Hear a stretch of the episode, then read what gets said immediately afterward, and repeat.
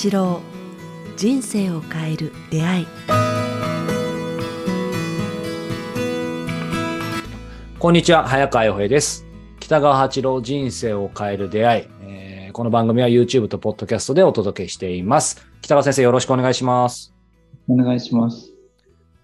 さあ、えー今日も、えーご質問をいただいていますね。えーこの方、えー名前は、えーペンネームでいただいていますが、えーこんな感じでいただいています。北川先生、ご無沙汰しておりますということで、多分お目にかかったことある方なんですかね。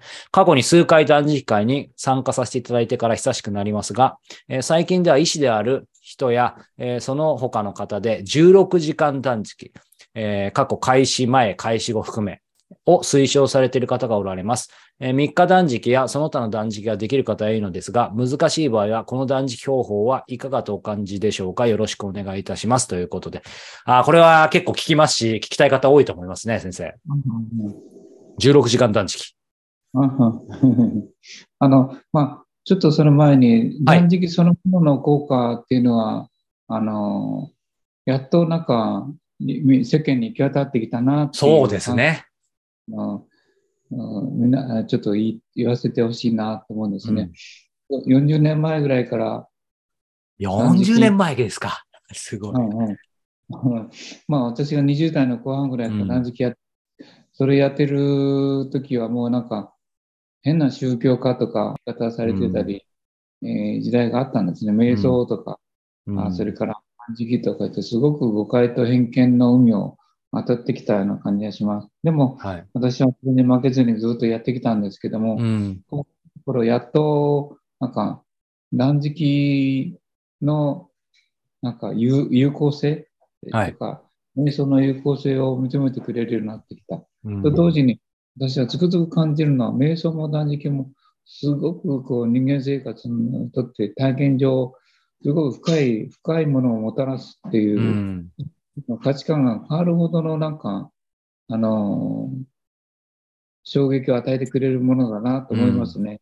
ですから、昔の先人、先輩たちがはい。断食、宗教家の人たちが多いんですけれども、精神的にトトラブルや悲しみやうん。を乗り越えるのはやっぱ心の問題なんですけれども、うんそれを乗り越える手段として、先人たちがとか、あの、から、瞑想を教えてきたのは、紡ってたのは、本うん。当に薬飲むよりも、よっぽど、なんか、大きな我々の救いになるなっていう、つくづく悟りっていううん。価値観の観っていうんですかはね、をもたらしてくれるっていううか、ん。うん。知識ではなくて、やっぱ体験こそ私たちを変える、つくづく思います。うん。なんか、その意味での瞑想と体験、あの断食は大きな、ななん。か、うん体験、価値観が変わるほどの体験を与えてくれるから、うん。ぜひ、なんて言いますか、あの、体験してみてほしいなと思いますね。うん。うんそうですよね。でも先生おっしゃったようにね、まあ先生はもう本当に40年前からあのやられててですけど、最近すごくね、よく聞くようになってきましたし、なんか昔は、なんて言うんでしょう。まあ先生おっしゃったよね、そのちょっと一部の、あの、誤った、あの、いろんなことがあってね、あの、ちょっと怪しいみたいに言ったりする人たちもいましたけど、まあ個人的にはずっと、あの、すごく価値感じてきたんですけど、やっぱり昔はただまあ、あの、絶対数としてね、あの、それを知る人とか実践する人って少なかったと思うんですけど、ごく一部の人だったり。まあ、最近すごく、まあ、ある意味カジュアルに、あの、瞑想断食が捉えられるようになってきて、あの、まあ、こういう話をしてもね、理解でいただける方増えてきたと思うんですけど、まあ、その一方で、どうなんでしょうね。あの、ちょっとファッション的な感じで、メディテーション、まあ、ちょっと英語にしただけですけど、ファスティングみたいな感じで、なんか、ちょっと捉えられがちなところもあったりとかするんですけど、それでも、まあ、とにかく関心を持ってもらうっていう意味では悪くないんですかね。もちろんその手法は気をつけないとって特に断食ありますけど、先生、どその辺の昨今の流れをどうお考えですか？お感じですか？あの、あの、なんて言いますか、やっぱアメリカ流、ヨーロッパ流の断食うん瞑想うんから入ってきた考え方が多いと思うんですね。で日本とか東洋からの断食瞑想というのは、うんちょっと感覚が違うと言いますかね。だから、東洋の私たちは心の安らぎと平和感に結びつくものだと思うんですけども、ヨーロッパのその前は個人的な生活やストレスを取るためにやってるんですね。あのやってきた。ああ、そうか。今、この2つが結びついてきた時代で、うん私たち日本人も非常にストレスの多い世界、あの時代に入ってますね。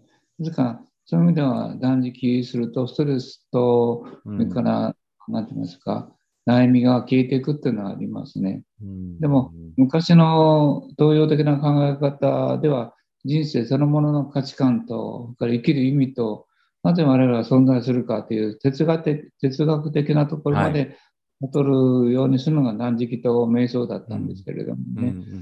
ちょっとその、もっとその、始まりの頃といいますかね、うん。ストレス、人関係と、そういうな欲のコントロールみたいなところう、ん利益を生むああ、ためのものというふうな捉え方をされています。うんまあ、それでも僕はいいと思ってますけれども、はい。うんうんうんうんあーありがとうございます。でもそのね、欲を抑える欲のコントロールってこともありますけど、まあ断食なんていうのはまさにね、このずっと食が飽和した時代で、もうある意味いつでもどこでもどんどんインスタントに食べられる時代で、そこからまあ僕も先生のね、断食会行かせていただきましたけど、あのーやっぱりいい意味で、その流れを止めて逆、逆をちょっと感じるみたいな、なんて言うんでしょう。やっぱり何でも、何でも取り入れる、取り入れる、プラスする、プラスする、するみたいなところから、やっぱり減らすとかね、取らないっていう考え方が、こう、染み渡りますよね。なんかその価値だけでもすごく大きかったなと思うんですけど。一番の変換が起きますね。なんか派手なものとか、見え見えるものとか、はうん。から地位とか名誉とか大きいものとか、なんか目立つものとかいうものに心を奪われるのは、まあ、ずーっとヨーロッパ流とか、まあ、日本人も多くの人たちがそうなんですけど、はい。断食と瞑想と、なんかそういう悟りの世界にポンと入ってしまう。新しい価値観って言いますかね。そうです質素ね。なもの、うんそれでで誠実で強いもの、負けないものという、うん。なんか、見た目の、なんか、あの、価値観ではなくて、本当に進化うんの真の進化みたいなものに目覚めると言いますかね。うんだから、新しい価値観に、こう、派手なものに心を惹かれなくて、素朴なもの、質素なもの、うん。食べ物もそうなんですけどね。そうですね。うんまあ、そちらに変わっていくって意味で、まあ、この人の、あのおお話に戻るんですけれども、はい、あの、そんなに栄養のあるものを取らなくてもいいと言いますかね。うん。うん。うん。もっと人間というのは効率が良くて、はい。えー少ない食事や、そんなに高栄養のものは必要としてないっていうところにこう、断食をすると気づくっていうのは、ね、はいうん。うんそういう意味では、こう、ここの方の10 16時間断食っていうのはど、ど、どうです？まあ、それもね、ケースバイケースかもしれないですけど。でもまだ、あの、昨日、昨日、だから食事終わったら6時でしょ？夕方の6時終わって、今日まだ、今日の12時まで、だからどうなるんですかね、6時間と12時か、18時間。もうすでにやってますね。うん。ね。それ毎日ですもんね、ずっと。うん。うん大体6時か7時に食事終わりますよね。まあ、はい。あの、宴会とかやっぱり別んに、まあコロナだから家で食べること、大体5時か6時に終わりますよね。うんうん6時に終わったとしたら、その日は6時間ですよね。うんで、翌日、今日、今朝ですけども、12時まで、まあ今日も何も食べてないんですけど、はいコーヒー飲むかお茶飲むぐらいなんですけど、うんうんそうすると、固形物を入れないという意味では、うん約16時間の12時間で18時間だっうんうんうんうんていうのを毎日やってますね。ずーっともう何年もそれをやってうます。んうんだから、あのこおお腹が膨らま、よく言う、なんか中年のなんとかっていうのありますよね。うんメタボ。あの、鼻、お腹が出るっていうのが、なんていうんあ。三段腹 かメタボかわかりませんけど、はい。ね、あの、それはないって言いますかね。うんいつもこう、引き締まってはないんですけれども、うんあの、細い体でおられるっていうか、っうんうんラブていう、このね。でも先生おっししゃる通り、そのね、16時間断食っていうと結構、なんか、あの、試したことない方はハードル感じるかもしれないですけど、やっぱりね、よく言われてるのは、その夜、夕食を割と早めに、あの、まあ、早めじゃなくても食べて、そこからね、次の日のだいたい昼前後ぐらいまで、えっ、と、食べなければだいたい16時間前後には行きますよね。で、それってすごい朝、慣れると快適ですよね。あ軽いあの内臓を休めてあげるって言いますかね。